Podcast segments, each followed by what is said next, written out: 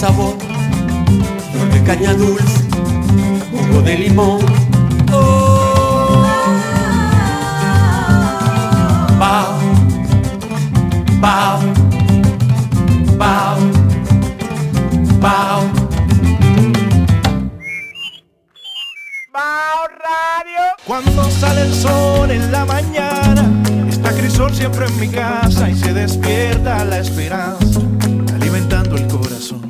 Llegan todos a la mesa, aquí siempre es una fiesta, el cariño de mi gente que nos llena de sabor. Nos reunimos con Crisol, nos reunimos todos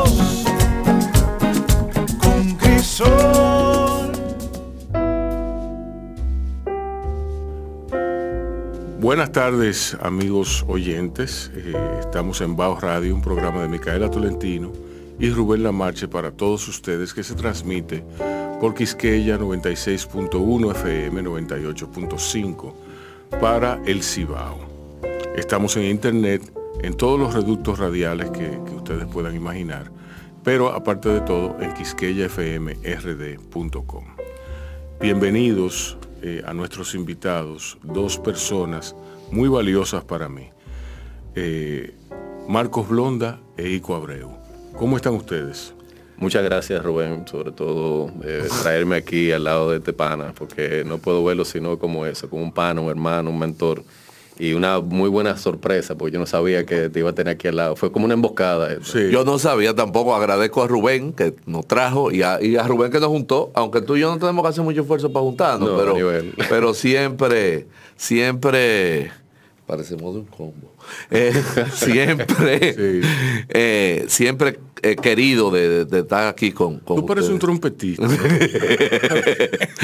Cuidado con el doctor, cuidado con el doctor. Ya, no, tú sabes que, que, que los arquitectos siempre, los, arqui- No. los- los arquitectos siempre, siempre están con camiseta negra. Es, sí, Es un cliché. Sí, sí. No, en serio. Ajá. El No, él sabe, él sabe. Explícame. Es que los doctores, los doctores en, en- en lingüística. Ah, ok, ya. literatura, acuérdate, hicimos la tesis sobre, bueno. sobre literatura y ciudad, que eso es un co- poco lo que vamos a hablar hoy. Exacto. Eh, Pero exacto. yo siento como que el ambiente se ha eh, enseriado, o sea, se No, puesto no, no, serio. no. es así. No puede es ser. percepción no, mía. no No. puede ser. Si, si lo pone en serio, no me voy, Es porque que- no es divertido. ¿Se puede decir mala palabra en este? Eh, no, no, no se, bueno, eh, eh, pues, eh, o sea, no me cagué. El código. Dame una, respu- dame una es que- respuesta es- directa. Es que, es que eso tiene, eso tiene su arista, porque es que la mala palabra, en tanto salga espontánea, así, además que es una mala palabra.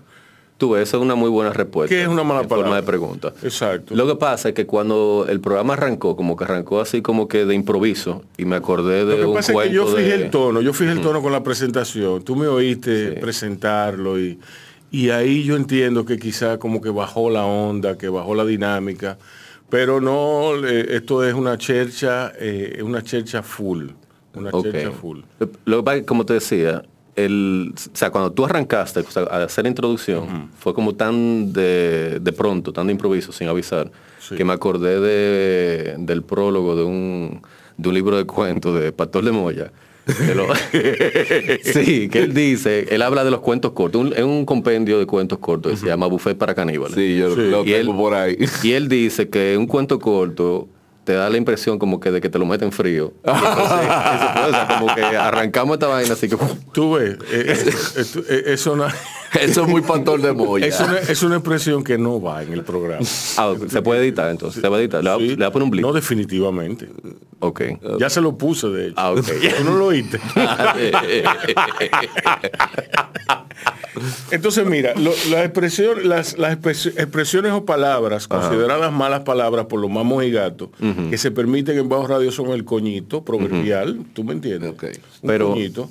¿Eh? Pero si sale de adentro uno tiene que filtrarlo y convertirlo en un coñito. O sea, porque... No, no un coñito. No, porque tú puedes decir coñazo. Ah, ok, ok. Entonces, eh, son, son palabras que salen espontáneamente, que expresan más otra intencionalidad que, que, que- que Creo que, claro. la, la palabra misma. Todo el mundo tiene una mala palabra favorita. Acuérdate del cuestionario de las 10 preguntas de Bernard Pivot. Es verdad. ¿Cuál es tu mala palabra favorita?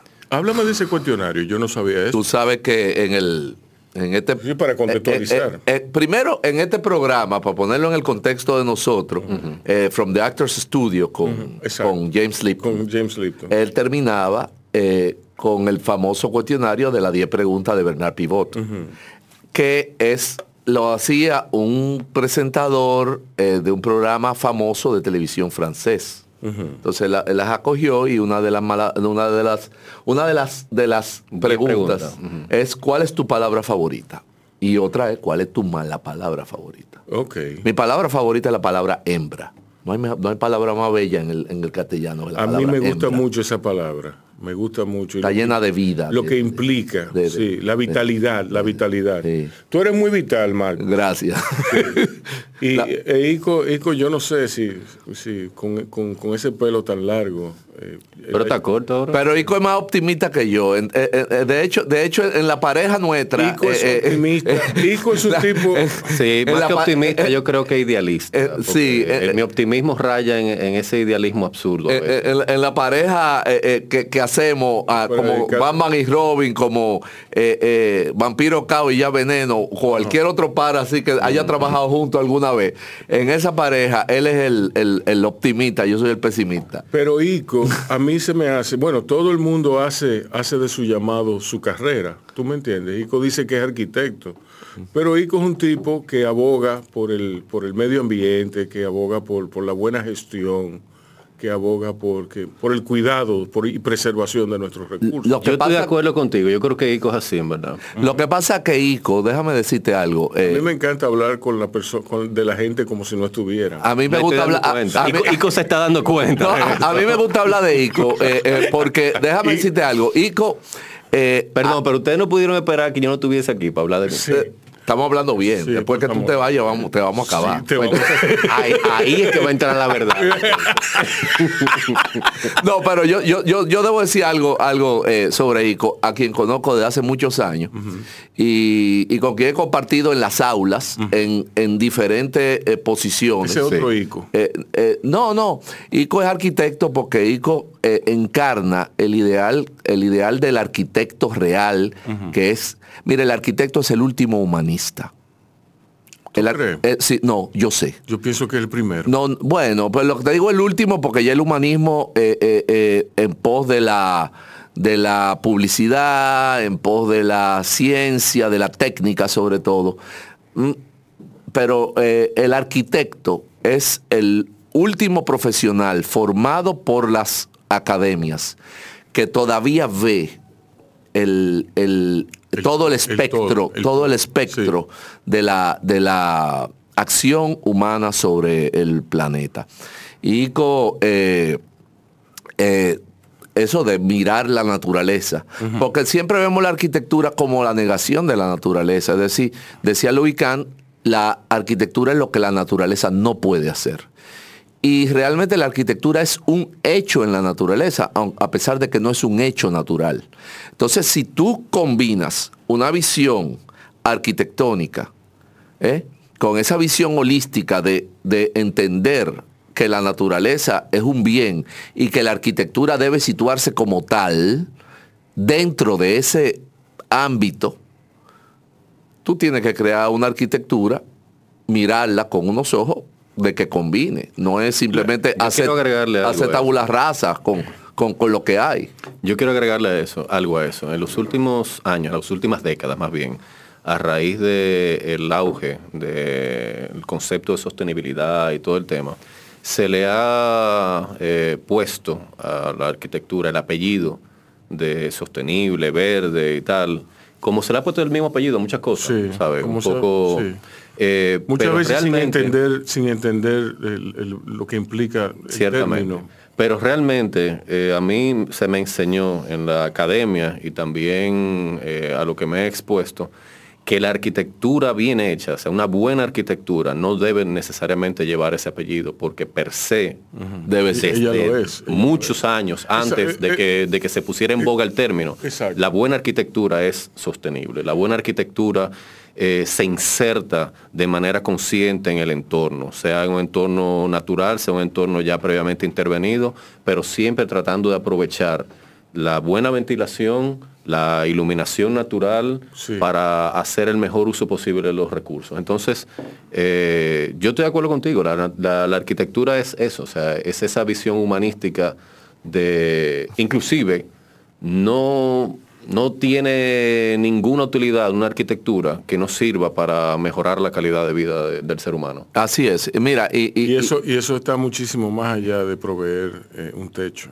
mira, sí, obviamente. co- como carrera que se estudia, la arquitectura es el refugio, por así decirlo, de aquellos muchachos que los papás y las mamás quieren que haga una carrera eh, De verdad, decente, una carrera de verdad, Porque, porque- tú, tú te acercas a ellos y, y- y- y te dicen, profesor, es que a mí lo que me interesa es la fotografía. Y yo le digo, mijo, ¿y qué tú haces aquí? Me dice, mi mamá quiere que yo haga una carrera decente. Y después que yo me gradúe de algo decente, me dedique al altitismo. Marco, no, no, no voy más lejos. Cuando yo eh, salí, bueno, cuando yo salí del colegio duré unos años antes de decidirme entrar a la, a la universidad. A- a la carrera. Eh, no, inclusive antes de, de entrar a arquitectura, yo empecé a estudiar publicidad. Ya. Y el pugilato con mi madre era, oye, estudia una carrera de verdad. Oye, vaina. Estudié una carrera de Estudié verdad. una carrera de verdad. Y ah, real y efectivamente, yo no entré directamente a arquitectura por un por una confusión, porque yo tenía el- yo, yo le tengo un miedo a la matemática que no te puedo explicar. Y yo pensaba que estudiar arquitectura era sinónimo de enfrentar muchísimas matemáticas. Y no, No. no, gracias a Dios. Pero en fin, o sea que De hecho, ahí, ya ahí eso, llegamos. se, y eso se alquila. ¿Tú me entiendes? La matemática, eh, mira, eh, te voy a decir algo, eh, y lo digo por si no estaban oyendo los muchachos que están terminando el bachillerato hoy, ¿verdad? Eh, Que no hay que descartar. no, no, no, no, no, es decir, los muchachos lo oyen todo, gracias a Dios. Eh, Sí. eh, sí, lo oyen todo. Eh, entonces, eh, el que esté pensando que arquitectura es sinónimo de matemática, no, no, no, no, no, no, no, nunca. Eh, es lo que menos se ve. O- o- ojalá los arquitectos supieran más matemática. Tú Por lo menos para que cobraran Tú sabes, como se debe. Tú sabes que yo no puedo evitar hacer este comentario cada vez que entra el tema de la matemática. Y es que más que orientarles a, a esos eh, potenciales jóvenes que nos están escuchando acerca de la ausencia de tanta matemática en arquitectura, yo quisiera más bien exhortarles a mirar las matemáticas desde otra perspectiva. A mí, en mi última clase de matemáticas, en la clase de cálculo, que me la dio la profesora Gloria Ceballos en, en la UNFU, Esa es la, la meteoróloga. Sí, la meteoróloga. Eh, Gloria me dio una luz que yo, honestamente, en ese momento, yo, yo hubiese querido que me la dieran en quinto de primaria. Porque mi problema con la matemática fue después de quinto de primaria. Empezó con, con todo el tema, bueno, de hecho no, fue más bien después de octavo, cuando empezó el tema del álgebra y yo no le entendía la lógica de la lógica, por decirlo de alguna Claro. manera. Porque Salmón al fin yo necesito entender el por qué yo tengo que hacer una cosa. A mí, lamentablemente, mi naturaleza me, me limita en ese sentido de que si, si yo no tengo una lógica para hacer algo, si se me está imponiendo, no, tú tienes que hacerlo así, automáticamente yo me tranco. Y me pasó eso con la matemática. sí. Porque, para no cansarle con el cuento, Yo creo que en hay, ese hay momento muchos malos profesores. Muchos malos profesores. hay algo de eso también. En ese momento en el que yo estoy tomando mi primer día de clase con Gloria, yo le digo así a quemar ropa, Gloria, en serio, de verdad, esta es mi última clase de matemática. Era cálculo. Esta es mi, última clase de matemática. De verdad, ¿para qué me va a servir a mí el, el cálculo? En serio. El trinomio al cuadrado perfecto. Y ella me dice, mira, Ico, yo te pudiese decir que esa ecuación de cálculo que está ahí te puede ayudar a ti a determinar cuál es el área de un polígono irregular, no sé qué cosa. Yo, y ella me dice, pero yo sé que tú me vas a responder que eso tú puedes hacerlo con un software. Yo, efectivamente. Claro. Entonces me dice, lo que tú no quizás no sabes, Ico, y esto es lo que yo hubiese querido saber en octavo, lo que tú quizás no sabes, Ico, es que la matemática se encarga de entrenar la misma parte del cerebro que se encarga de la creatividad. Mi hermano, si a mí me entran con esa, antes de decirme, no, eso tú tienes que hacer ese problema, así, así, allá, Ya. yo hubiese tenido otra relación con las matemáticas. Exacto. Exacto. Newton Entonces- era un hombre creativo. Sí. No, y todos los matemáticos son hombres, son, eh, son hombres. Cuando tú ves la historia de la matemática, tú ves Bourbaki, tú ves Ramanujan. sí, Ramanujan, tú, lo ves a todos y son personas eminentemente creativas. Creativo, sí. Porque son hombres, óyeme, las matemáticas son muy parecidas a la música. Y yo te lo digo como escritor, a mí me da, a mí yo me avergüenzo de no haber estudiado música, ¿entiendes? Y me avergüenzo de no saber más matemáticas. ¿Por qué? Porque si hay un Dios, la- habla a través de la matemática. Dios habla a través de la matemática. Odiosa. O Dios, O sí. Sea, eh, O la serpiente eh, emplumada. Como digo yo, la porque es que divinidad, todo tiene una razón matemática. la divinidad, todo. cualquiera que sea el concepto que se tenga de ella. Exacto. Sí, sí. En- Entonces, las matemáticas son las únicas verdades absolutas. ¿Tú me entiendes? Las matemáticas plantean lo absoluto. No, no son, no son el humanismo, no son, no son las ideas Claro. que, en las cuales podemos pasarnos horas y horas y horas y horas Discutiéndola, claro. debatiendo, ¿tú me entiendes? Sí, simplemente por el hecho de divertirnos. Si usted sabe discutir, usted se divierte más que el carajo. Pero es que no, las matemáticas son absolutos. Son absolutos. Tú no puedes venirle con una ambigüedad a una, a una verdad matemática. ¿Tú me entiendes? Entonces eso, eso es lo que yo... Sin embargo, los conceptos están ahí. Yo me acuerdo que yo tenía un- una vez un libro de, de cálculo, creo que era de, de, de Lehman, y una profesora me dijo, ese libro es muy bueno, Sí. pero el concepto de infinito ha variado. Yo Diablo. digo, guay.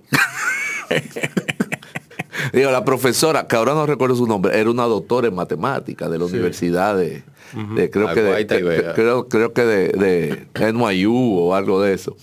Pero Sí, pero eso te habla de la verdad filosófica Claro, detrás de la matemática. detrás de la matemática. Que, es, que, es un, que ese es otro absoluto. Detrás de, toda, detrás de todo concepto, de toda aplicación, de toda física, matemáticas, cálculo, eh, trigonometría, álgebra, hay filosofía. Claro. Hay, una, hay una orientación filosófica, es decir, que la filosofía es la raíz de todo.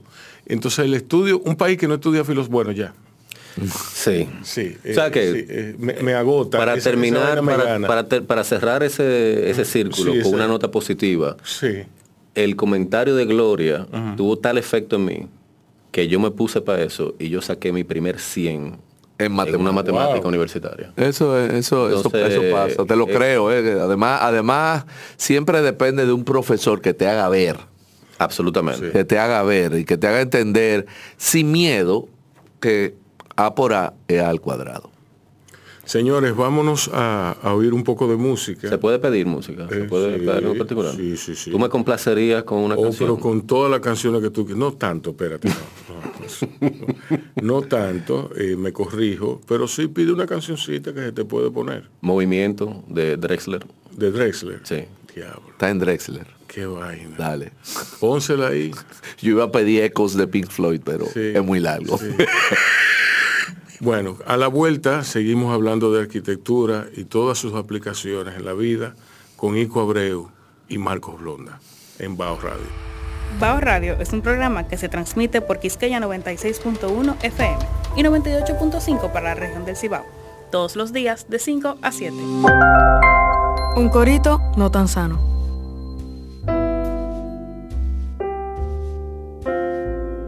Eh, Señores, estamos en Bao Radio con Ico Abreu y Marcos Blonda. Ya definimos más o menos lo que pensábamos, lo que piensan ellos eh, sobre Las matemáticas. las matemáticas que son Y, y la aplicación práctica de la matemática al dinero.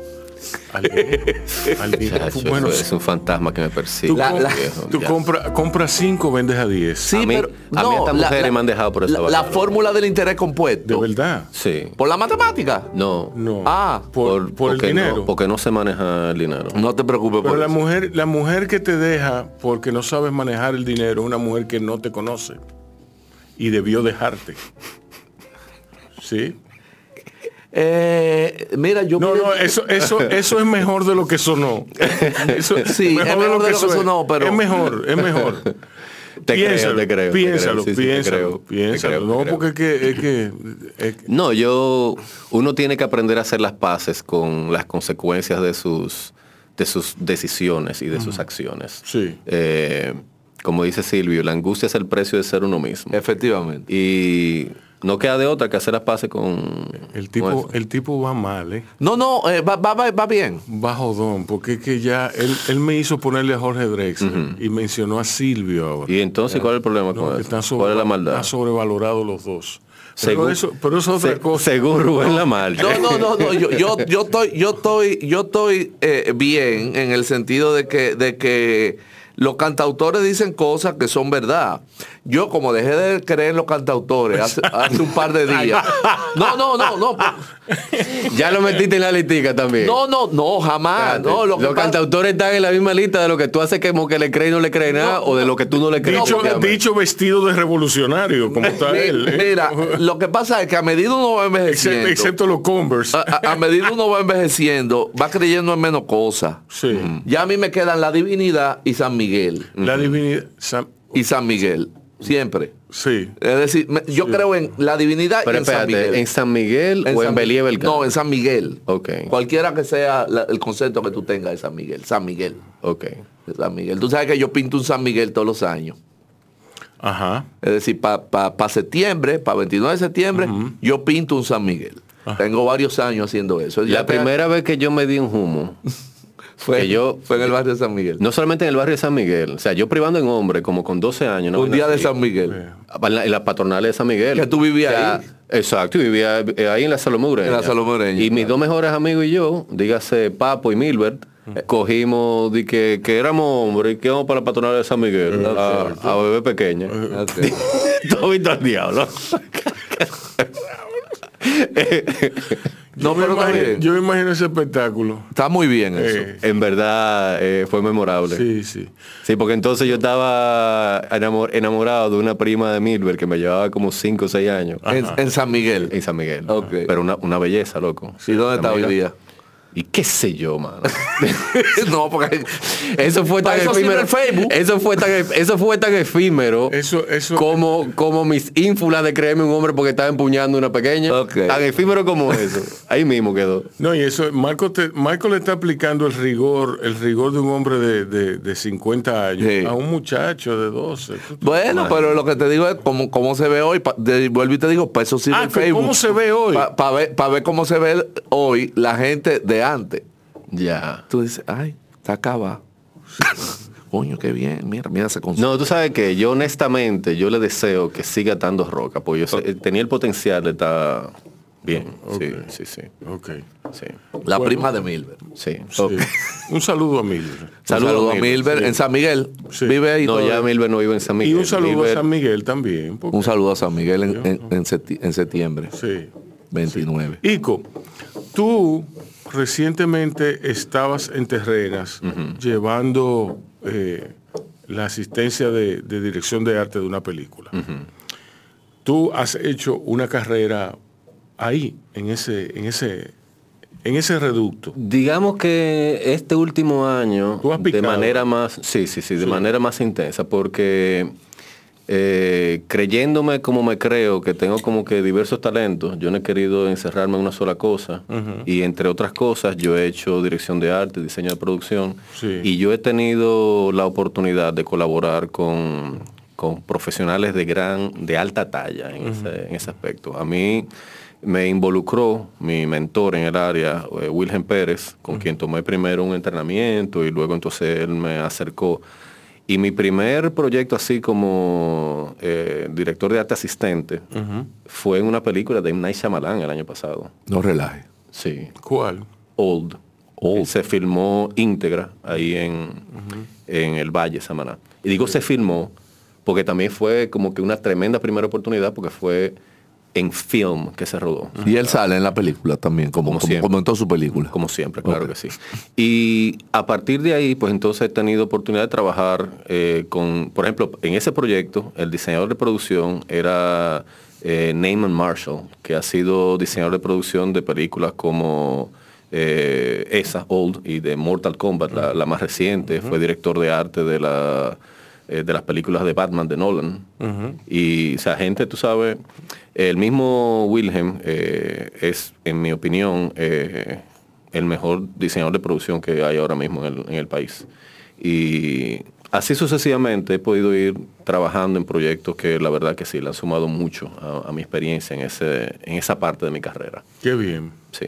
Pero yo quería preguntarte de otra cosa, de, de tu gestión eh, formal en pro del medio ambiente.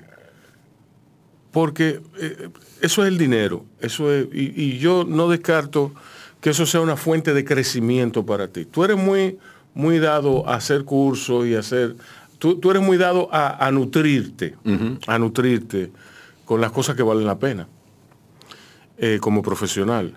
Pero a mí me interesa mucho saber cómo está la lucha por el medio ambiente en nuestro país. Mira, no está, y disculpa que te responda con un no está cuando lo que tú me, me preguntas Sí. es cómo está. No está tan articulada como yo aspiraría a que esté, sobre Sí. todo por el momento tan crítico que vive nuestro Sistema Nacional de Áreas Protegidas, por el momento tan crítico inclusive que vive, eh, que tiene el, el espectro natural. Por ejemplo, nosotros nos estamos jugando con el agua, literalmente. O sea, Claro. el- este país ha permitido que eh, multinacionales explotadoras de, de oro, entre ellas la Barrick Gold y, y otras subsidiarias y otras, se enquisten en, en espacios donde se produce eh, el agua en El este país. Sí. O sea, si bien es cierto que esa empresa eh, vino a hacerse responsable de un desastre que hizo la Rosario ahí en, en Pueblo Viejo, también es cierto que el peligro que representa para nuestro país la actividad minera a cielo abierto, de la cual ellos son los principales abanderados, es un peligro muy grande. O sea, nosotros somos un pedazo de isla, ¿eh? nosotros compartimos la isla con otra república, y como isla, nosotros tenemos recursos muy limitados. Y el recurso agua, que quizá el dominicano, porque como bien o mal ha tenido acceso relativamente decente al agua potable, no ha aprendido a, a valorarla en, en su No, justa medida. no. Y de repente nosotros estamos permitiendo que ese recurso caiga en uno de los peligros más grandes y más inminentes que hay. Nosotros, nosotros estamos arriesgándonos a que haya una contaminación masiva por cianuro y por metales pesados en, en espacios tan delicados Y como, vitales. y vitales, y vitales como son por ejemplo ahora mismo la cordillera central donde eh, la donde Barrick Gold quiere meterse De donde sale el agua. De donde sale Exactamente. el agua. entonces, por eso te digo que no estamos tan articulados como yo quisiera, porque lamentablemente eh, no tenemos en, en visión y visión a futuro la importancia que tienen nuestros recursos naturales para el desarrollo integral de, de nuestra nación. Es decir, nosotros somos un país que hace rato, hace años nos estamos encaminando a pretender vivir del turismo. Y digo pretender vivir, vivir del turismo porque todavía aquí tampoco se ha tomado 100% en serio esa, esa realidad. Porque cuando tú dices que tú quieres vivir del turismo y al mismo tiempo tú estás poniendo en riesgo tus recursos naturales, Exacto. o tú no sabes lo que tú estás hablando. Sí. Bueno, lo que pasa es que el modelo que han, que han, que han elegido el, el te- eh, es de trancar al, al turista en un hotel, eh, llenarlo de, de- de comida y bebida y después que a la semana se vaya. Eso es uno de los modelos y Sí. honestamente, vuelve otra vez el optimista y el idealista en mí, honestamente yo espero que ese modelo se quede del tamaño que está y que los otros modelos que se han empezado a desarrollarse empiecen a crecer. Por ejemplo, eh, aquí se habló mucho del desarrollo y se ha hablado y se seguirá hablando mucho del desarrollo turístico del suroeste. Sí. Cosa que yo entiendo que sí debe, debe pasar. Porque Sí. el suroeste tiene todo el potencial del mundo, pero merece una mirada distinta, una mirada que esté más acorde con la propia vocación de los recursos que tiene el suroeste. No que se desarrolle como Bávaro Punta Cana, no, no. El suroeste debe desarrollarse como el suroeste. Exacto. Pedernales debe desarrollarse con todo el potencial Que de hecho, de que hecho, tiene Pedernales. El suroeste tiene, tiene bondades eh, espectaculares que no tiene ninguna otra región del país. Rubén, no me voy muy lejos. Sí. Pedernales, cuyo territorio el 65% de ese territorio es protegido, o sea, es, es área protegida. Pedernales alberga dos parques nacionales. Sí. Alberga el Parque Nacional Jaragua y alberga una gran proporción del Parque Nacional Sierra de Bauruco. Y en esos dos parques nacionales se concentra la mayor biodiversidad que hay en esta isla entera. Sí. ¿Tú me entiendes? No, no, y Entonces, por ejemplo, Barahona, tú vas a Barahona y 30 kilómetros al norte, 30 kilómetros apenas, tú tienes un clima templado en, en polo. Y tú tienes, eh, bajando de polo, tú tienes un desierto. Tú te- o sea, en, en- en Barahona, a, a Barahona deberían hacer tours. ¿Tú me entiendes? Deberían hacer más Sí, tours. e- e- es un país muy pequeño, con mucha diversidad. Sí. Oye, pero ven acá, pero lo mismo que está diciendo Rubén, por ejemplo, y disculpa que insista con Pedernales, porque yo tengo el ombligo enterrado en Pedernales, te soy, te soy franco. No, no, no. Mira. porque, eh, eh, es así. Pedernales tiene en la costa, o sea, un, un microclima de bosque seco, Sí, eh, de bosque llanura seco. costera, Exacto. o sea, literalmente desértico, y a 35 minutos, si se va en dirección norte, llega a un bosque de conífera. Para ponértelo así, eh, que, que se entienda la, la- la fotografía, en 35 minutos tú puedes ir de un desierto a un bosque así tipo Constanza, con temperaturas similares a las de Constanza. Vaya. O sea, en 35 minutos. Entonces, hermano, si, si no se desarrolla eso con esa vocación particular, entonces simplemente no se está Entonces aprovechando. no me hable de turismo. ¿Perdona? No, me- no me hable de turismo. Exactamente. ¿Entiende? O sea, Si no se protege, si no se desarrolla con la vocación que hay, entonces no- nosotros no, no sabemos entonces de qué estamos hablando. Y, Porque- y, y una pregunta, ya que tú dices eso, ver la isla entera como un sistema, es decir, tú hablabas del agua. Es cierto el dato que, lo, que el 90% de, lo- de los ríos de Haití surgen de este lado. Yo no sabría decirte, o sea, no tengo Eh, ese... eh, ese- eh, pero para mí tiene lógica de que sea así. Nunca Porque, se ha visto la isla como un, empezar, como un sistema, Lamentablemente. Para empezar, se ha escrito tampoco. tampoco. lamentablemente también. Para empezar, la altura máxima de la isla y de las Antillas está en territorio dominicano, en la cordillera central. Sí. Y por lógica y por física, o sea, si el punto más alto está acá y ahí nacen ríos y los ríos cogen para donde le dé su maldita gana, habrá ríos que cogerán hacia el oeste, habrá ríos que cogerán hacia, hacia el este, bañando la isla La isla O completa. sea, yo, que- yo lo digo por, porque ahora hay todo un, un tema con el tema del río Masacre y, y- y nunca, nunca, nunca nadie ha visto la isla como, una, como, un, como un sistema eh, eh, ecológico. Jared Diamond, en su libro Collapse, que, que tiene un capítulo entero eh, dedicado a la isla de, de- de la Hispaniola, One Island, Two People, The Story of Santo Domingo and Haiti, o algo así, no me, acu- no me acuerdo el título. Qué interesante. Él, él- él le dedica un capítulo entero. Lógico, en, en- en ese capítulo eh, reivindica a Balaguer, Diamond, dice que era un ecologista. ahí está el libro, ahí está el libro. Mira, Bien, bien. yo no voy a, a discrepar. No, no, yo no, yo no, yo no, no quiero meter Sin la política. embargo, más allá de ecologista, yo creo que lo que Balaguer sí era bueno era en caerle atrás a las tendencias. Recuerda que la visión de Balaguer, su corta visión, Sí. siempre estuvo eh, inspirada hacia el norte, Sí. con los gringos. Sí. Y había lo que una, en lo que prueba. concernía en lo que concernía a Haití era un problema de una de una sociedad rentable para él que era traer haitianos para Absolutamente. para- y, él, y él obedecía para también a los, caña y entonces ahí lo enviaba para atrás y, Ya. y, y- y trae a la gente del campo Pues lo que te decía de esa visión de, de Balaguer era que él simplemente copiaba lo que veía allá. Y, O y qué así- bueno que copió. hacía lo que mandaba Y que también, y qué bueno que copió eh, proteger áreas naturales. Claro. Bueno que copió el sistema de, de parques nacionales que vio allá. tú sabes. Hay quienes dicen que fue la única actitud sincera que tuvo alguna vez en la vida. Yo, Eh, se lo he escuchado. Yo creo- Escuché una colaboradora, yo no- a, a una colaboradora de él una vez decir, preferí un árbol a una gente. Sí. yo no soy lo suficientemente objetivo No. cuando, cuando de hablar de Balaguer se trata. Yo no soy, yo no soy lo suficientemente balaguerita, eh, digo, ni siquiera. Como dicho, como he dicho siempre, ni fui, ni soy, ni seré balaguerita. Sí, sí, eso no está en, en nuestro ADN. No, no, ni Pero puedo. para volver a tu, a tu pregunta, eh, yo creo que la situación en términos generales del medio ambiente dominicano no está bien. Yo creo que hay muchísimo trabajo, muchísimo trabajo serio que hay que hacer. Para empezar con que la gestión del Ministerio de Medio Ambiente y la gestión del Ministerio de Turismo debe ser una sola cosa. Yo entiendo que eso debe ser una sola cabeza que se encargue de, de articular eso de la mejor manera posible.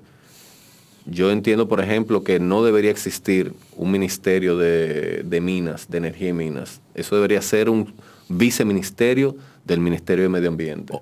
Claro. Porque las decisiones que se toman ahí no necesariamente se toman en favor del medio ambiente. Sí. Entonces, Y la situación es crítica, ¿eh? La situación es crítica y nosotros no nos damos cuenta y parece como que, que mientras más voceamos, menos caso se nos hace. Son solamente 48 mil kilómetros de territorio nacional, 73 mil de isla. Sí. Eh, Es decir, Y esto que- no tiene nada que ver con política ni con el presidente. no, no, no, no, no, no, Ojo. no. no, yo creo que sí tiene que, sí es un tema político. Porque es un tema un de tema- voluntad política. Es un tema, es un tema de política, no es un tema de gobierno. Es decir, cualquier gobierno que venga tiene que asumirlo. Exacto. Exacto. Es decir, tiene que existir una Y política. Tiene que asumir el compromiso, tiene que asumir el compromiso dejado por el gobierno anterior. Eh, tiene que haber una continuidad. exacto. tiene que haber una continuidad. Eh, el, el territorio, el territorio es un bien escaso. Le acabo de decir a Ico, que decía Mark Twain, by land, they don't make it anymore. No hay más tierra que la que hay. Señores, nos vamos a oír música y vamos a oír el boletín noticioso que nos tiene preparado el departamento de prensa. A la vuelta vamos a hablar de literatura y ciudad con Marcos Blonda. Ico Abreu está presente y contribuirá en Baos Radio. Cuando sale el sol en la mañana, está Crisol siempre en mi casa y se despierta la esperanza, alimentando el corazón. Llegan todos a la mesa, aquí siempre es una fiesta, el cariño de mi gente que nos llena de sabor. Nos reunimos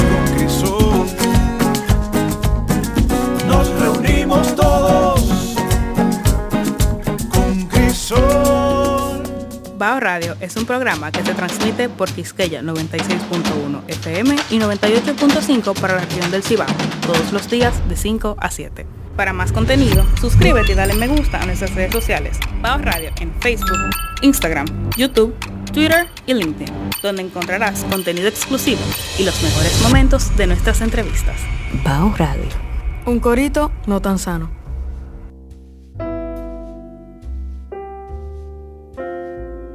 Señores, estamos en Baos Radio eh, con Marcos Blonda e Ico Abreu, dos arquitectos, amigos entrañables míos. Eh, Marcos, háblame de tu tesis en, en- en términos de lo que es la definición genérica. Háblame, ¿de qué se trata? Bien, eh, la ciudad como texto. Representación de Santo Domingo en la literatura de los siglos XX y XXI. Es un recuento de cómo se representa Santo Domingo en la literatura. Desde una primera novela, eh, que es La Sangre, y eh, dos novelas, La Sangre y, y Ciudad eh, Romántica, eh, Tampa de Santo Domingo, La Primada, de Tulio Cestero hasta lo que está pasando en la, en la literatura de hoy, ¿verdad? Con, con- con, las eh, nuevas eh, Voces. propuestas, Nuevas las nuevas voces, o, la- o las voces que están hablando de literatura desde los 90 a la fecha. ¿no? En esa nueva voz eh, tú estás metiendo ahí a Rita, Rita, la Marche, Fran Baez, efectivamente. Fran Baez, ok. Eh, Rey Andújar. Eh, Taís Espallá, eh, gente eh, que, que- que están escribiendo hoy día. Ya esos últimos los menciono. Es decir, no, me- mi, mi análisis llega hasta Rita. Exacto. Rita Fran Baez. Comienzo en esa época con Aurora Arias Y, Aurora Aria es sí, importante. sí, es importante. Sobre todo que, que- que yo vine, no sé si alguien lo dijo antes que yo, pero Aurora Aria inaugura una literatura que yo llamo literatura de los kilómetros. Sí. Porque es la, Fran me ha hablado de eso. es la primera, es la primera que introduce los kilómetros, no los kilómetros, no, Lo- los kilómetros. kilómetros. ¿De qué año estamos hablando? Eh, Aurora escribe, eh, finales de los 80, principios de los 90, un, libro de cuentos que es fundamental, que se titula Invis Paradise. Eh, eh, sobre una, eh, personajes centrales son una troupe de, de eh, individuos eh, que viven un tanto al margen, que es la, la subjetividad, en un apartamento, en el barrio de Limby, eh, producto de esa construcción de ciudad física de los años de lo que Cristóbal Valdés ha llamado la gran expansión, 66, eh, 78, 80, ¿no? Cuando Santo Domingo, que, que tiene un, un suceso pivotal, como, como tienen todas las ciudades eh, que, que- que que rompen día. hablando de la invasión. De la ya. revolución de abril, efectivamente, la revolución de abril. Tú sabes que toda ciudad tiene un momento en el que pierde la inocencia. Bogotá en el 48, eh, eh, eh, tú ves, Sí, Santo Domingo en el 65. sí, sí. Son, son momentos México, que México, con-. Con, Tlatelolco, Sí. 68, son momentos que, que a, par- al partir, a partir del cual la ciudad no puede, no es que deja de ser, no puede seguir siendo la misma. Entonces, eh, cuando, cuando se produce la, la- la revolución. Antes del 65, hubo, hubieron eventos también que... sí, pero ningún, ninguno fue determinante en una actitud diferente de hacer ciudad. ¿Cómo es la ciudad, la ciudad como personaje existe en la literatura dominicana del siglo pasado? eh, en algún momento como personaje sí, como escenario, como escenario. Mira, eh, cuando tú eh, abordas la novela de Cestero, tú encuentras mucho de la crónica modernista. Cestero es un modernista tardío. Y las descripciones Qué bien. las descripciones, sí, porque, porque Cestero publica, eh, publica juntamente Ciudad Primada y La Sangre, se publican juntas en, mil no- en- en 1914. Oh. Sí, en una edición en París. Y eh, Ciudad Primada no es una novela, es una, una novela, un, un- un tex- un- un texto más, más largo que un cuento, pero más corto que una novela. Más light. Más Sí. Y La Sangre es una novela realmente urbana. y, y, y Cestero es nuestra primera mirada urbana propiamente dicho. Tú dices, bueno, Guanuma de García Godoy tenía, pero, pero, No, no. pero, pero so- esos son vistas, pero estas se desarrollan en la ciudad y la ciudad pasa a ser es realmente un elemento importante para situar la narración. Eh, eh, además, con mucha influencia también del naturalismo, es decir, eh, muy verosímil la visión de Cestero, es decir, casi cinematográfica, las descripciones que hace de los enseres, de- de- del ventorrillo, de cómo está colocado todo. Es- eh, tú te asomas a una novela de Cestero y tú te estás asomando prácticamente, tú que vienes del cine, eh, eh, a un, a un guion, a un, a un eh, ¿cómo que le dicen ustedes los cineastas cuando tú dibujas y, y, y- pones la narración? Storyboard. A un storyboard. A un storyboard. Es decir, tú, tú, tú, tú, ves el tránsito que el tipo te hace y tú puedes- a, a mí me cogió con caminar. ¿eh? Sí. Eh, eh, en la calle La Dama con el Conde. Digo, tú ves, aquí mataron al, al poeta bohemio. Sí. eh, por esta esquina. En, en- en- en Ciudad Romántica comienza con, con, un, con, un, con, un, con un muerto. Es decir, una descripción maravillosa de un tipo que está hablando con un amigo y de repente dice, vámonos. Y cuando sale, pipán, le dan un tiro en el, en el pecho. Ahí mismo, en esa esquina. sí. Y tú dices, el Café La Diana, frente ahí al, al- al Parque Colón, ¿eh? más o menos donde está hoy en día la Cafetería Conde. Y tú puedes ir mirando los lugares y decir, aquí estaba esto, aquí estaba aquello. En esta esquina estaba el- en la calle El Conde, la descripción que hace de la calle El Conde. A propósito, tú leíste un post de, de Edwin, Edwin, este muchacho que, el que cuida el, el, el ventorrillo de libros que está en el Parque Duarte. No, no, ¿qué pasó? que él, él hizo un post muy interesante eh, de el Museo del Ámbar. En el. Museo del Ámbar, ese edificio que está eh, a, dos, a dos establecimientos de la cafetería El Conde. Sí, sí. Cafetería El Conde. Por ahí estaba el café La Diana. Eh, exacto. En el Museo del Ámbar vivía un general en la época de Fernando Arturo de Meriño. De- y, y- y él, y él se vio involucrado en una, en, un- en una situación de un triángulo amoroso y él mató a un señor, Pues, pues, eh, a un venezolano. esa, esa es, esa es la, la- la narración de la sangre. Sí, sí. Es decir, mata a un venezolano Sí. que era un extranjero, pero que tenía amigos. Oh, eh, esto- eh, ese es. sí, eso que- mismo, eso mismo es. y que Eso, fueron y le, le solicitaron a Lilis eh, El perdón fueron, fue Fernando Arturo de Meri, fue, fue, fue, fueron los, los, los grandes notables e ilustres. esa es la narración de la novela. Ah, ok. Esa es la narración. Pero de la, de la sangre. de- no, de, de Ciudad Romántica. Ah, ok. Que son, Romántica. que son como, como bien dice su subtítulo, eh, imágenes de Santo Domingo, la primada. Que eso es algo que retomaría más tarde John Dos Pasos. Eh, en, en Manhattan Transfer. Manhattan sí, Manhattan Transfer es una, es- una novela, son eh, viñeta, efectivamente. Lo que pasa Breves, es que, que- cortas, que esta, está, eh, esta tan sujetada por el, por el hilo conductor Exacto. de este, de este crimen. En Manhattan Transfer son viñetas sujetadas por Nueva York. por Nueva York, Nueva York. por Nueva York. Lo que pasa es que, que- que Dos Pasos, que, que es, un, es un portento, eh, introduce, por ejemplo, en, en Paralelo 42, los anuncios de la época, lo- lo- Sí. la- las cuestiones de radio, etcétera. Sí. Pues lo mismo, lo mismo, lo mismo pasa con este eh, eh, Cestero, introduce toda esta narrativa a lo largo de, de- de- de- con el crimen de, de, de este venezolano. Sí. Que era, que era un, un general, diablo, ¿cómo se llamaba? A mí se me olvida. Eh, Yo no tengo memoria. Si la conversación no fuese tan, tan seria y edificante, yo diría que era el General Electric, pero lo voy a dejar ahí. el general. Electric. El general checo.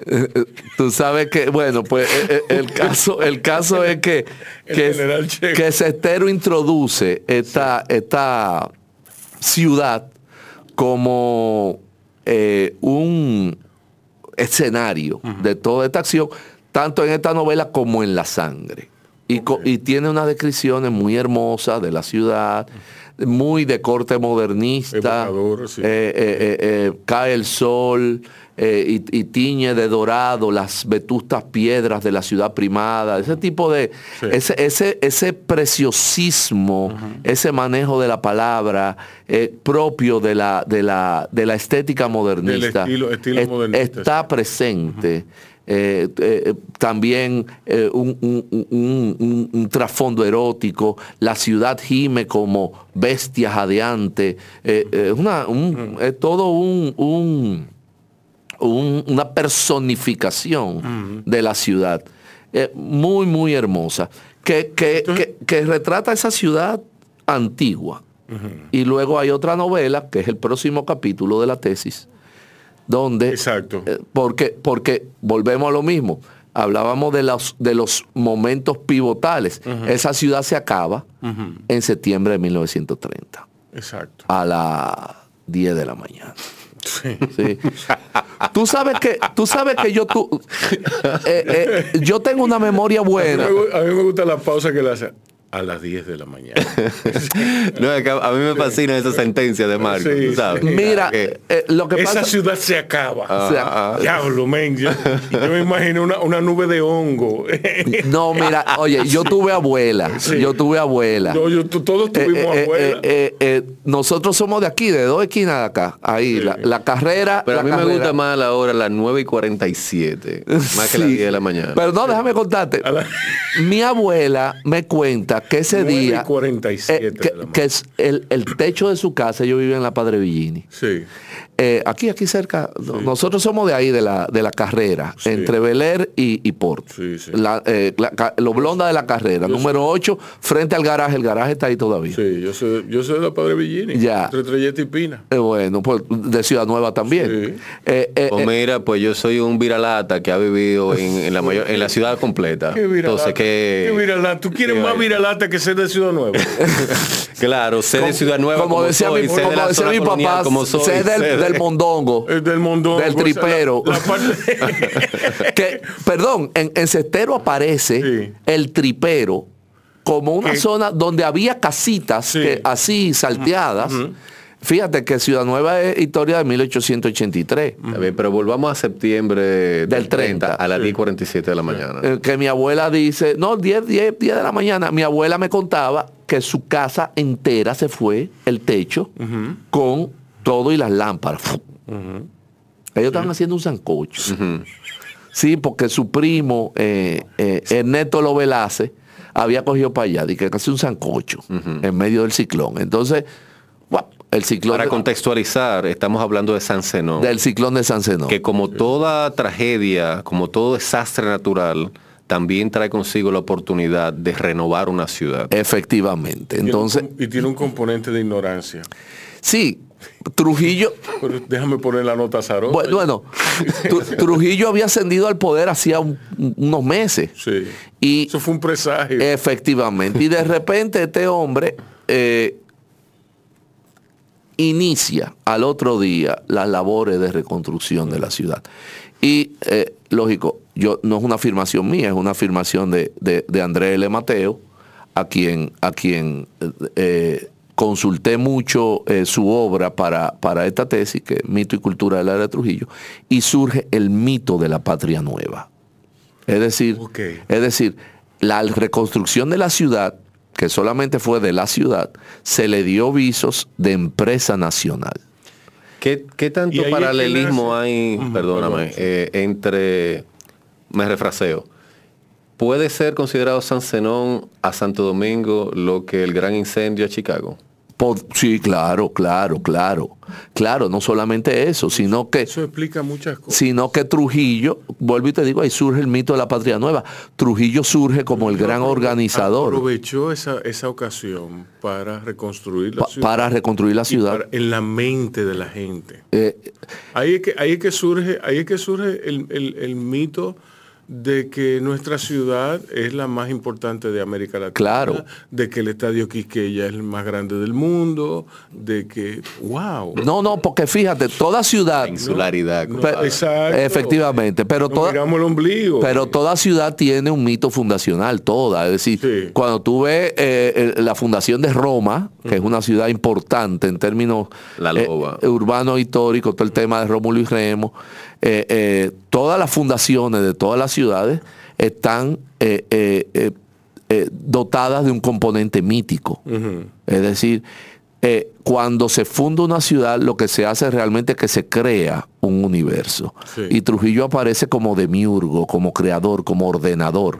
No solamente del ámbito urbano, sino también del ámbito nacional. Fíjate que, que, que toda la literatura de la, de la dictadura habla de cuando vivíamos en el desorden político y hablamos de, entonces de la era de la paz y, y- y de la, y, de la, y del progreso. Entonces hay una novela que retrata eso y esa novela se titula Caunex ¿De quién es? de Sanz Lajara. Oh, yo no lo conozco. Sí, de Sanz Lajara. Sanz Lajara era un eh, funcionario diplomático. Tiene ese paralelismo con Cestero. Cestero era un diplomático. Sanz Lajara era un diplomático. Que naturalmente ah. escribía, escribió su gran obra en, en- Eh, en el extranjero. de- en el extranjero, esta, esta, esta novela se publica en Argentina.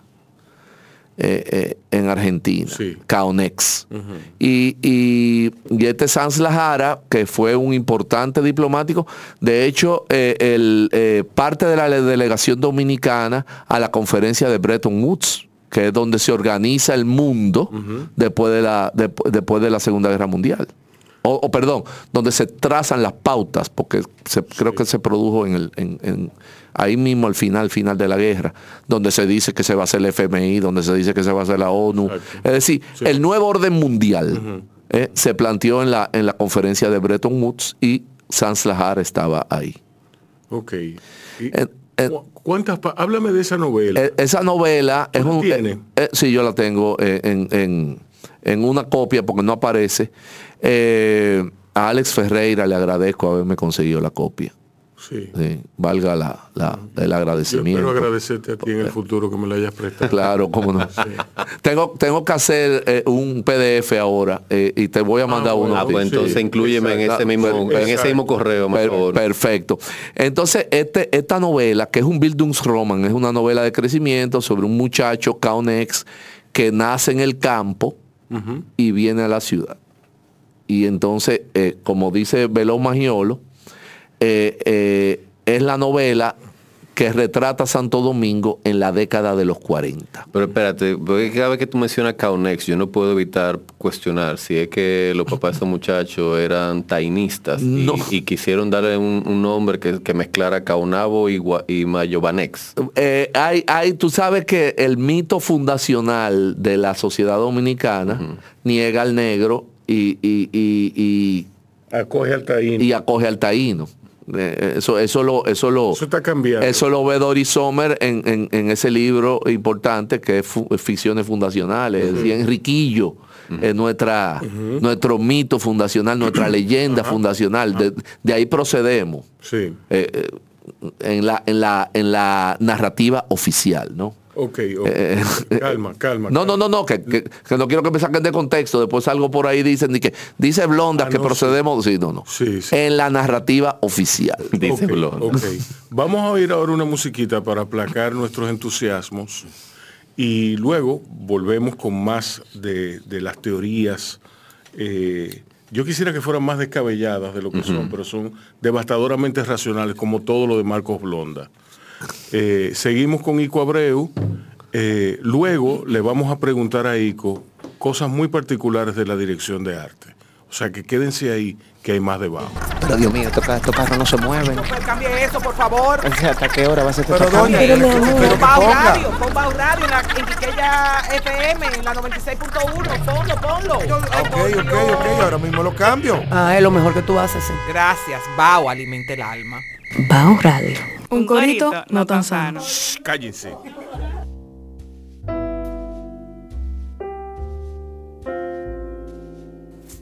Continuamos con Marcos Blonda. Marcos, sígueme hablando de la narrativa. Hasta ahora tenemos eh, los La- libros de Tulio Manuel Cestero. Y, la, y, y ahora viene Kaunex, Kaunex. de Entonces- Lahara. Exacto. Entonces, ¿qué sigue? Eh, En los libros así eh, importantes, eh, seminales. bueno, te decía que Sans Lahara define eh, eh, eh, eh, esta ciudad moderna y, y lo hace a través de los edificios. Sans Lahara tiene el primer account, oye esto, Ico, de la arquitectura moderna en la literatura dominicana, en la literatura. Y él habla de los edificios blancos y cuadrados. Y habla del Hotel Jaragua y dice, este mesón moderno es símbolo de esta era de paz ricachona y progresista, o algo así, estoy parafraseando. Pero mira, es una descripción Eh, el- acertada. eh, de, la, de la arquitectura, sí. el primer account de la arquitectura moderna que hay. un account de un escritor. De un escritor, de un ojo, escritor. que no es un arquitecto. No, porque, porque el primer account de, Pero un arquitecto sirve, lo, hizo Gazón Sí. con un- el primer libro de teoría de la arquitectura eh, que se escribió en este país que se llama La arquitectura de la era de Trujillo. Pero el primer, la primera mención de uno que no es arquitecto la hace Sanz Lajara. Ok. Y habla de la universidad, de los blancos y cuadrados edificios, de, habla del, del sanatorio antituberculoso, el, el doctor Martos, sin mencionarlo, eh, porque eh, la, la- la obra tiene una particularidad. En ningún momento se, se menciona a Trujillo en un solo momento. Y le llaman el primer magistrado. Pero en ningún momento Trujillo aparece. eh, eh, eh, eh, está ahí. Se nota. Él flota, Porque flota. habla de la paz, de la paz. Y, y la compara siempre con lo que había antes, que era la manigua, la, la- la montonera. Sí. Y luego de, de Sanz Lajara, pues, pues eh, ajustician a Trujillo y entonces viene Abril del 65.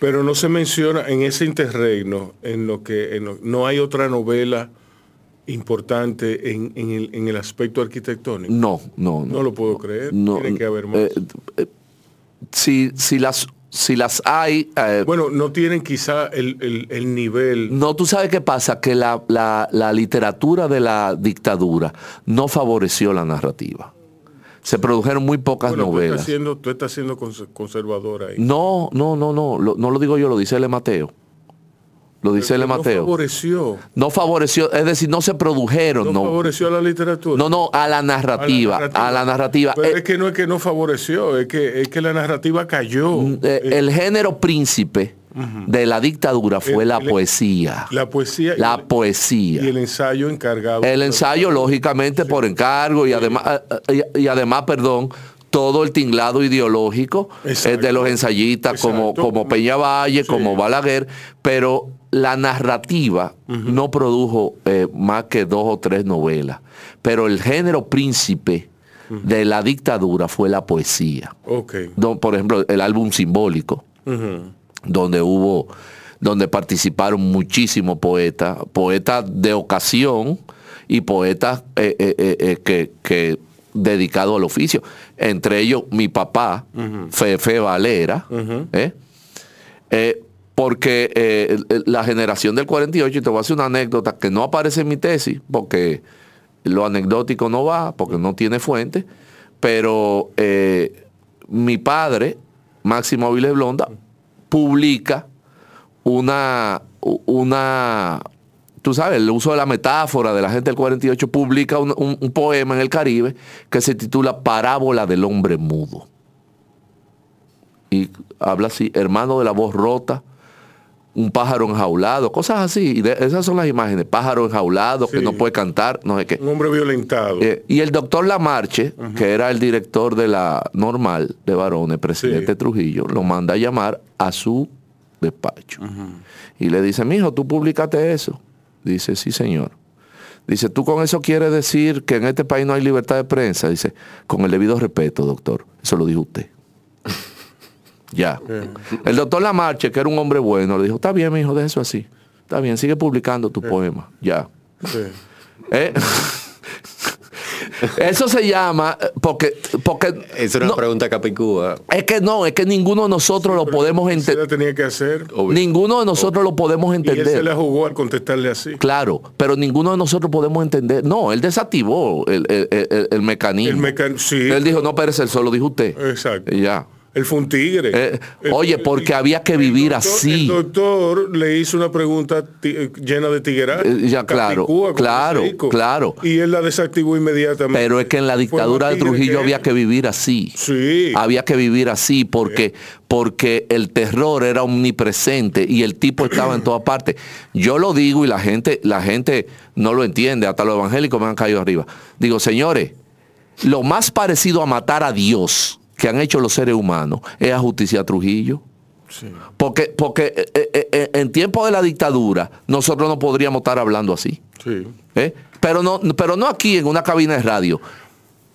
En, la casa. calle. Yo No, le, pregunto, casa tampoco. yo le pregunto a los viejos de qué hablaba la gente cuando salía a la calle. Dice, del jonrón de Mickey Mantle, de, de, de, del último disco que tiró Daniel Santos. Alonso Perry, de, Alonso Perry, de ese, de ese tipo de cosas. La gente se movía en un ámbito neutro. Es importante, porque aquí no se ha escrito. El silencio, pero, pero ven acá, oye, nuestros padres, nuestros padres, ¿cómo hablan? ¿Cómo hablaban? ¿Cómo hablaban? Pero... Ah, en silen... en silencio todo, me decían, cállese, Mira, No hable de eso. eh, no hable de eso, pero, pero es que, eh, mira, y, y- y la inferencia no es mía, porque yo no, no hago ese tipo de inferencia, pero el, el- maestro Roberto Casá dijo una vez en una entrevista, aquí hace falta escribir la historia de la cotidianidad de la dictadura. Sí. Porque aquí conocemos los villanos, Trujillo, Ramfi, Radamé, Johnny y los héroes. Manolo, Minerva, ¿verdad? Eh, eh, eh, lo- lo- lo- los expedicionarios del conjura, 14 de junio, la conjura. pero nosotros no sabemos ¿eh? cómo vivía el señor que vivía en la calle La Carrera entre Beler y Porte. ¿eh? Sí. O, o el profesor que enseñaba literatura en la normal de varones presidente Trujillo, o en el Instituto Señorita Salomureña. Nosotros no sabemos cómo vivía esa gente. Sí. Y, y- y- y hay un, y hay un tránsito importante eh, a esa generación que nace en el 43, que es la última generación, alrededor de 40, 43, que es la última generación que tiene conciencia. eh, al momento en que ajustician a Trujillo, le quedan 20 años de vida. Esa gente hay que entrevistarla hoy. Eso siempre lo he dicho. Entonces, eh, eh, eh, pasa, termina la dictadura en el 61 y como te digo, Trujillo no favorece el, eh, eh, el- eh, eh, Sí. el ámbito, no favorece la, la producción de novelas, Y es todo. es sino todo- es poesía. Y es todo muy razonable. ¿Por po- qué? Porque la novela es ficción. Y No. la ficción es donde tú puedes ser destruido. No, y la poesía, la poesía se presta para lo que, para lo que quería Trujillo, que era el, el- el alabanza, la loa, el, el ditirambo. romantizar su, su, su propia ficción. Efectivamente. Porque el tema con la novela también, desde un punto de vista casi ignorante, eh, mí me parece que facilitaba quizá fantasear acerca de, de lo que no se tenía y por ende de alguna forma atacar al, al régimen. Entonces, No, es que, es que en la fi- mi- en la ficción es donde tú puedes ser destruido. Sí, pero, pero, pero lo que tú dices es cierto. Por ejemplo, di- di- di- dice en la novela, en los pasillos de la universidad donde los jóvenes discutían a Sartre, mentira. E- ese es el escritor que está escribiendo. sí. Ningún muchacho, eh, ningún muchacho de, de la década del discutía Sartre. discutía Sartre en, en- en- en la Universidad de Santo Domingo. Primero porque los profesores no conocían a Sartre y si lo conocían no lo discutían. Exacto. ¿eh? Y segundo, porque no era el ambiente. Exacto. ¿Que ¿De qué hablaban los profesores? De, de lo que habían visto en los libros. Porque, este, señor, esto es una isla. Ahora, Sanz Lajara, el, el autor, El autor. escribe desde fuera. El, eh, Sanz Lajara, al igual, al igual que, que, que, que Cestero, que en un momento de la novela, eh, eh, Antonio Portocarrero está hablando de, de Henrik Ibsen, con una troupe, que- pero que cómo, de dónde? Exacto. Un hombre que no había, el personaje no había salido Aida de la Cartagena isla. Que- Aida Cartagena había ido a París. para Electra y que y, y- y es en Grecia. Pero, Se pero, desarrolla en Grecia. pero Aida sí conocía. Pero ella escribe esa, no, Pero Aida había viajado en la década del 40 pero- a no, París. pero que se había viajado. Aida era una viajera. Aida era una viajera. Era una viajera con todo lo que implica. El- el- la diferencia entre el turista y el viajero que el, el viajero contempla, no contempla volver a casa. No. Como, como dice Bertolucci en, en El cielo protector, como, como dice Paul Bowles Eh, en eh, El eh, cielo eh, protector. de Sheltering Sky. Entonces, Aida escribe su, su, su novela portentosa en su estructura, Sí. en su gramática, en lo que le aporta el lenguaje, en todo, en todo. Escalera para Electra. Y ella escribe esta historia que no tiene, no guarda relación con nada y lo interpone, como dice Miguelín de Mena, a Electra, Moca, qué sé yo. qué. Te, te voy a traer a Sandra Alvarado, que, que tiene un estudio eh, eh, eh, escrito sobre escalera para Electra. Ajá. Sí. Qué bien, qué bien. Tráela. Sí. Pues entonces te decía, perdón, ya para hacer redondear, a, ajustician a Trujillo, a, a Trujillo, eh, oigan bien, porque ya también me cayeron arriba con eso, a Trujillo no lo asesinaron, a Trujillo lo ajusticiaron. Ajustician a Trujillo Sí. y hay un periodo del 61 al 65 que es un periodo de, de, de buscarnos políticamente. De, de buscar, ¿verdad? Eh, eh, un espacio. La gente comenzó a leer cosas que antes no podía leer, como le digo yo mucho a, a Arturo Victoriano, la gente comenzó a leer, leyó rápido, tarde y mal. Sí. ¿eh? Se leyó rápido, tarde y mal. Sí. Pero, pero se leyó. eso te iba a decir, por lo menos se leyó. Se leyó, se leyó y se escribió. Sí. Se escribió. Eh, y entonces surge un escritor eh, diferente eh, que viene, que comienza a publicar en el 59. Y como dice eh, Máximo Avilés Blonda, ¿cómo puede ser, en, en un prólogo que le hace a René del Risco, cómo puede ser un escritor que comienza a publicar en el 1959? ¿Eh? Sí. ¿Cómo, ¿Cómo puede ser? Lleno de, lleno de rabia, lleno de angustia, lleno de... Bueno, pasó por la cárcel, pasó por el exilio, René del Rico Bermúdez, y eh, se integra a una actividad totalmente nueva en su estructura libertaria, que es la publicidad. Eh, Sí. Además viene con una visión de Puerto Rico, Santurce, eh, y comienza a escribir. Y como, él, como el mismo René le dice a, el mismo del Risco, ¿verdad? porque nuestra generación tiende a llamar a René por su nombre, el mismo del Risco, yo todo el tiempo le llamo del Risco, eh, eh, el mismo del Risco escribe, dice, perdón, en una entrevista que le hace a Clara Leila Alfonso, yo quise describir la ciudad como era, como estaba, todo esto, y habla del viento frío, que es el próximo libro que yo abordo, que es una no, no, no es una novela, es un libro de poemas. ¿Ese de qué año es? Ese es del año eh, 66, 7. Es el, eh, es el único libro que, que él publicó en vida. Ese es prácticamente la antesala a ese nuevo Santo Domingo que viene como Efectivamente. consecuencia de la invasión. Efectivamente, y está lleno de imágenes urbanas, son poemas muy hermosos. Yo siempre le he dicho a Arturo Victoriano que, que es- ese es el libro que yo me llevaría a una isla desierta, El viento frío. Eh, y, y- y Miguel me decía, pero aborda la narrativa. No, es que, es que a, mí, a mí lo que me marca a buscar la, la- la representación de Santo Domingo en la literatura, siendo yo un adolescente, es el viento frío.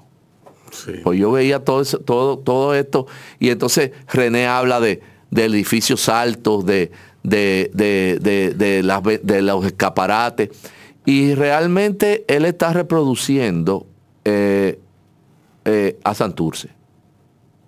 Sí. Es decir, es lo que está mirando. Lógico, miró hacia dónde iba Santo Domingo.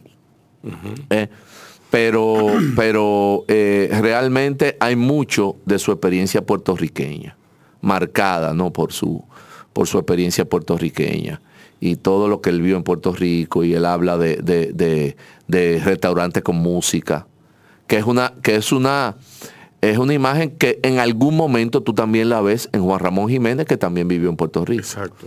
Eh, entonces, eh, eh, lo- los toldos con rayas, y son imágenes muy hermosas que convocan un Santo Domingo que iba a ser, que necesariamente iba a ser. Y ese es, ese es el Santo Domingo previo a la gran expansión, que como te dije antes, yo siempre le doy crédito a los a los a mis maestros eh, eh, eh, que leí que es como la llama Cristóbal Valdés, la gran expansión del 66 al 78, con todas las implicaciones políticos militares que tuvo el, el- el- la acción de la dictadura, porque hay que llamar la cosa por su nombre, de Balaguer. Tú sabes que eso me recuerda a un paper que yo escribí hace unos años. Eh, se llama eh, 1965, Santo Domingo, Ensayos de, de Invasiones Modernas. Y es un paralelo que yo hago entre lo que sucede hoy día, obviamente guardando las distancias, con ciudades como Bagdad, con ciudades que han sido eh, víctimas de invasiones y destrucciones. Sí. Porque en el caso de Santo Domingo, aunque si bien es cierto, no se da esa escala de destrucción, lo que yo planteo en el paper es que a raíz eh, y como consecuencia de la invasión y de dejar a Balaguer a cargo de, de los vecinos del país, Balaguer, que como yo dije en mi intervención anterior, miraba siempre hacia lo que estaba sucediendo en Estados Unidos, pues él replica en ese proceso de expansión de la ciudad, él replica en términos de, de la forma de hacer ciudad, ese boom que un par de décadas antes de su momento se había dado en Estados Unidos, con lo de los suburbios, con Claro. lo de Sí, sí, sí. La, la suburbia americana. Totalmente con de los- acuerdo. Y es más, es más, la construcción de la 27 y de la Luperón responde al, al al plan que, que contenido en la anécdota famosa de que fue Lyndon Johnson que le dio instrucciones, que le dijo a Balaguer que, que les, había, les había tomado una semana a las, a las fuerzas invasoras entrar aquí. Entonces él tenía que hacer dos aeropuertos. Tú, tú pones, tú, tú pasas un Gredal por, por la Luperón. ¿Y qué es? Un aeropuerto. Claro, claro, pero, pero, pero más aún, sí, no, y él tenía un aeropuerto ahí que era el de Herrera. Sí. Eh, Balaguer hizo lo mismo Ahí tú, que... no, ahí tú no podías tirar un Galaxy. No, no, no, no, eh, pero sí un C-130. Sí. Eh, eh, el Balaguer hace lo que hizo Napoleón III con, con Haussmann después, de, después de, la, de la revolución de 1848. Entonces, él, él organiza la ciudad. Sí, pero espérate, yo creo que tú le estás dando un crédito que no se merece, porque Hausmann hace una ciudad, una ciudad que al día de hoy todavía funciona.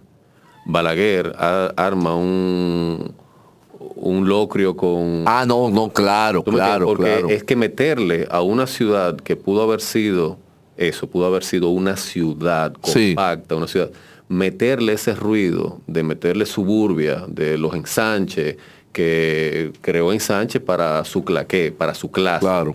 ¿eh? Ensanches que eran exclusivamente para que la clase rica, para que la oligarquía que vivía todavía metida en, entre los muros de, de la ciudad antigua, pudiera salirse de ahí e irse a hacer sus, sus propias ciudades. Y no solo la oligarquía. En esos ensanches. No solo la, la oligarquía. eh, es decir, yo que soy de la generación de posguerra, eh, como dice Tony Raful, eh, la generación de posguerra, mi padre, vuelvo y te digo, somos de aquí, de, de- de a dos esquinas de aquí, la- de la carrera, pero el motivo de- de nosotros irnos a donde fuimos a vivir, que fue a la suburbia, yo me crié detrás de, de la sirena de la Churchill, fue porque mi papá dijo, a mí esta vaina no me vuelve a coger aquí adentro.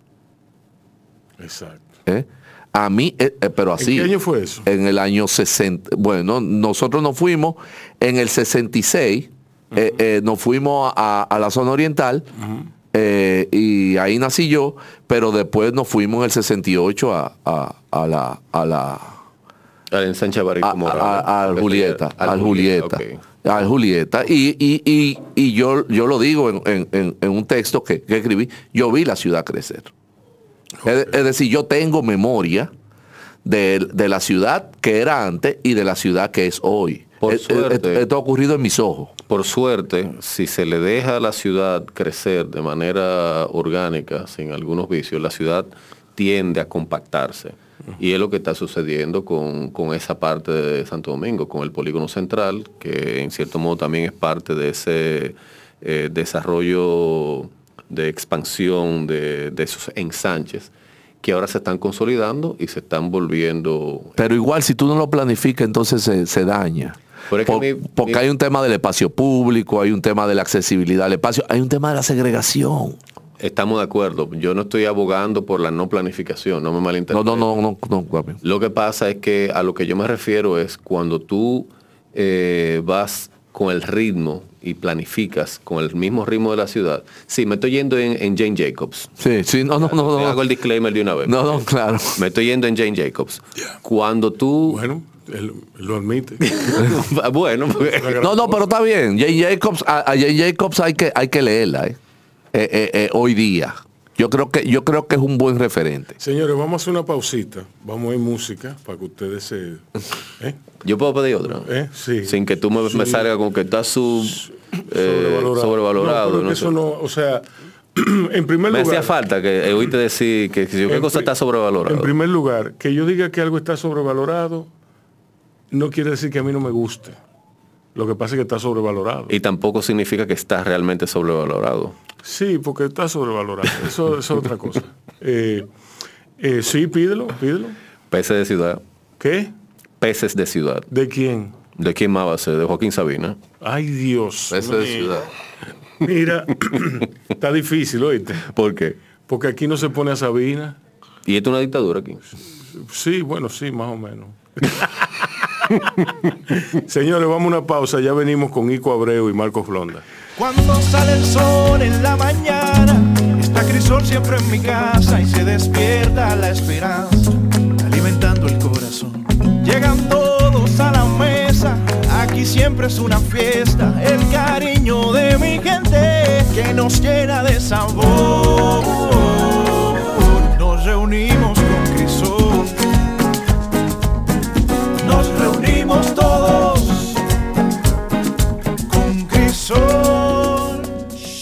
Para más contenido, suscríbete y dale me gusta a nuestras redes sociales en Bao de Facebook, Bao Radio de Instagram, LinkedIn y YouTube. Un corito no tan sano.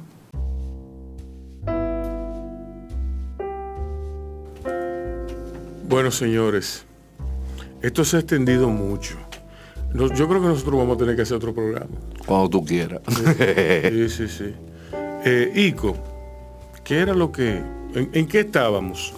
En Jane Jacob. En Jane Jacobs, eh, eh, sí. No, pero sigan, sigan con esa disquisición. Yo estoy calladito. No, no, no, Lo que no. pasa es que Jane Jacobs plantea algo que quizá una visión muy romántica de su parte, pero me parece que el tiempo le ha dado la razón, porque lo que estamos viendo hoy día en la ciudad de Nueva York, que es de lo que ella escribía, es precisamente lo que ella abogaba que sucediera. En un momento en el que habían intereses que provocaron la la expansión del- de, la, de la urbanización de, de Nueva York, ella abogaba porque en vez de irse en esa onda de, de suburbia, de infraestructura que sacara a la gente de, vivir en la ciudad a vivir a la, a la suburbia, ella lo que planteaba era que la ciudad debía ser una ciudad compacta, una ciudad eh, con uso de suelo mixto, una ciudad en la cual, que es como la ciudad en la que ella creció, donde el dueño de la panadería eh, vigilaba a los hijos de, la doña y del tipo, y, o sea, que crecía en comunidad y que se rompía eso con esta idea de vivir fuera de la ciudad en un entorno idílico y manejar cuatro horas ida y vuelta al trabajo y así sucesivamente. Entonces, eh, es lo que yo Es un planteo. poquito lo que pasaba aquí. Claro. O sea, porque digo, y lo que sigue pasando. Sí, pero lo que pasaba tú- aquí, tú llegabas en 15 minutos. No, no, no, a lo que me refiero es en Ciudad Nueva, cuando yo era pequeño, eh, yo salía a jugar y el 95% de los adultos Te me- conocían. Me decían, me decían, cuidado con ustedes. Claro, Ok, Claro. me decían, yo estoy aquí, pero cuidado con ustedes también. claro.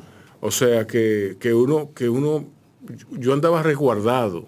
Claro, no, no, estamos claros, estamos es- claros con eso. es- Y es una ciudad que funciona muy bien, una ciudad en la cual eh, tú puedes salir de tu casa, visitar eh, a, a tu gente, pero también tú puedes salir de tu casa y caminar hasta donde tú necesitas eh, conseguir tus provisiones o hasta donde tú necesitas hacer tu diligencia bancaria. hasta- ¿Tú me entiendes? Que por eso que yo vivo todavía a esta altura del juego. Yo vivo en la en zona la zona- colonial. Tú vives en el mismo sitio donde vivió toda la vida. Sí. No, pero cerca. Bu- Bueno, tú estás doblada de la salvadoreña. No, yo, Sí. yo me voy a mudar para allá.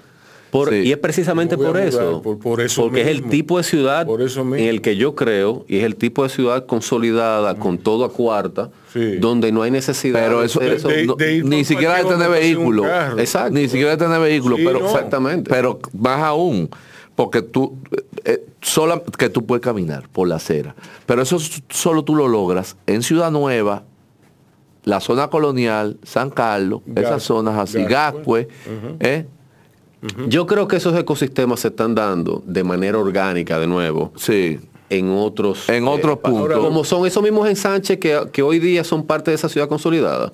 Eso se da, en mi opinión, eso se puede dar en Naco. En Naco, en Naco, oye, en Naco vive mucha gente que vivió toda la vida en Naco. Pero no solamente eso, sino que hay gente que puede, si le da su maldita gana, eh, no depender de un vehículo No, para ir a hacer su no, el que vive el que vive en cine, Naco- el que vive en Naco lo puede hacer. ¿Tú entiendes? Entonces, a ese tipo, a ese modelo de ciudad que se da así orgánicamente, eventualmente, Es, es al, que hay que, al que hay refiero. que Mira, aspirar. y, Mira. y- y no, y no pasa, no va a pasar aquí lo que está pasando en Nueva York, que están gentrificando, que en un plan, la gente, la gente habla de la gentrificación, pero eso es un plan que viene desde los años 80, Sí, claro. que es de sacar la mano de obra y la, la gente, lo- a los latinos Y a los pobres. y a los pobres de Manhattan para enviarlos a la suburbia y Manhattan dejarlo como una como una como un centro cultural de manufactura de, de servicios y bienes y la gente la gente la, la- la gente de clase media alta alta con seria Sí. seria inclinaciones a ser alta se va a quedar ahí Mira, eh, yo fui a Nueva York en el 19, antes de la pandemia. sí Y Nueva York es un parque temático para gente con cuarto. No, no, es verdad, es verdad, es verdad.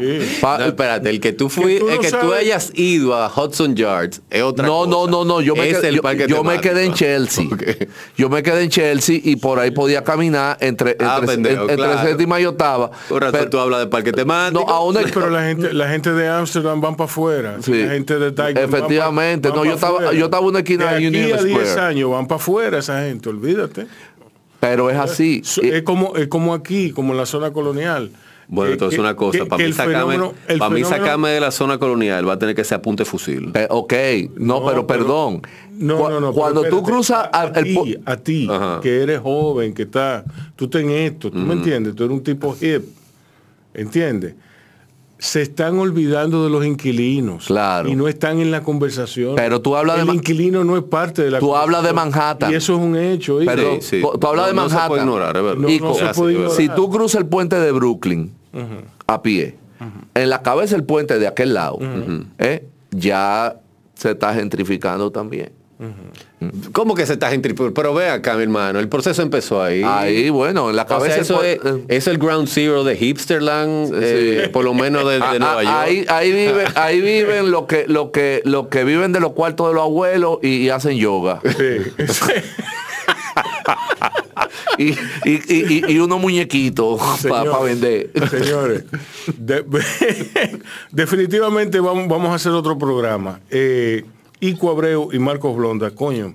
Señores, eh, yo estoy súper, súper gratificado. En el próximo programa hablamos de la literatura de los kilómetros. Exacto. Ya en, eh, ya en. Pero tú me vas a dejar hablar en el próximo programa, porque este tipo viene a monopolizar. Hablamos los dos. Yo, Eh, la, yo la estaba eh, esperando. hoy esa. hablamos los la dos. estaba esperando. Entre Rubén y tú no me, no me dejaron hablar. No, no, realmente, Mira. yo, realmente yo me siento agradecido no solamente por la invitación, sino porque honestamente yo siento que yo he venido a absorber mucho y me gusta eso, porque de mi amigo y, y mentor, y este también fue profesor mío. Ya no me digas. Y así fue yo lo conocí. Así fue yo conocí a Rubén. Él, fue, él me dio Sí, clase de y- guion, de y- guion cinematográfico. Ico es un Ya. chupa sangre intelectual. No, pero eh, eh, y- Ico, Ico, yo quisiera ser como Ico. ¿Tú Si hubiese, qué? teni- si hubiese encontrado mire, el camino a la edad de Ico. ustedes dos. Ustedes lo que vinieron aquí fue a hablar de Ico y no dejar hablar de Ico. mierda para los dos. Tú sabes que yo conocí a Ico bajo tierra. Sí. Eh, eh, él estaba en, en una cueva Sí, en Cueva de la ah, trabajando con con con, con Con Marina, Marco Barina, con Marco Barina. Víctor García, y lo encontré. Eh, allá está Ico y, y salió así de la oscuridad. Ajá. Digo, yo pensé, digo, mierda, Es este el tipo, vive, que- este tipo vive aquí Es el adentro. único que falta aquí, Marco Barina. Ah, pero tráelo. Debería, Eh, sí. Sí, sí, yo lo voy a llamar. Marco, Marco es un gran tipo. si- Mi, ma- mi maestro, ¿eh? Un corito para yo quedarme callado por De- primera vez de- déjame decir públicamente- Si, si lo junto ustedes tres, yo me voy a quedar No, callado. de- de- Hasta déjame yo. decirte públicamente algo. Marco Barina es el profesor que yo quisiera ser. Si yo, si yo quisiera ser un, un gran profesor. Yo Hasta te yo. apoyo, estoy de acuerdo contigo. Marco, De Marco hecho- es increíble. De hecho, Señores. Marco Barina ha influenciado mi forma de, de impartir docencia como ningún otro profesor. Ni- eh, eh, Marco es increíble. Y, eh, y como digo yo siempre, yo lo quiero más a él de lo que él me quiere a mí. Pero no importa, ese es su karma y este es mi dharma. Soltate un Sabina. ahí. Sí, señores. Soltó, soltó un Sabina. ahí. Sí, sí, una sabinada. Sí. Eh, contactos y proyectos. Eh, wow, me, me No, yo, yo, yo, estoy, de- yo estoy en mis redes navegante urbano. Ok. Ahí me encuentran en Instagram y en Twitter, que es donde vive la gente hoy en día. Ok. Ico Abreu en Instagram y en Twitter. En alguno de los dos yo creo que hay que poner un underscore, no sé en cuál de los dos. Ok. Pero es Ico Abreu y proyectos. Bueno, ICO, como es un nombre tan común, la gente yo dudo que... ICO. Sí, ICO. Ico. Sí, como el, como el, el juego de, de, de computadora. Sí. Sí. Señores, Ico Abreu, Marcos Blonda, aquí en Bajo Radio. Ha sido un placer. Igualmente. Todo mío. Ya ustedes saben, cuídense y cuiden a otros. Ah, Amém.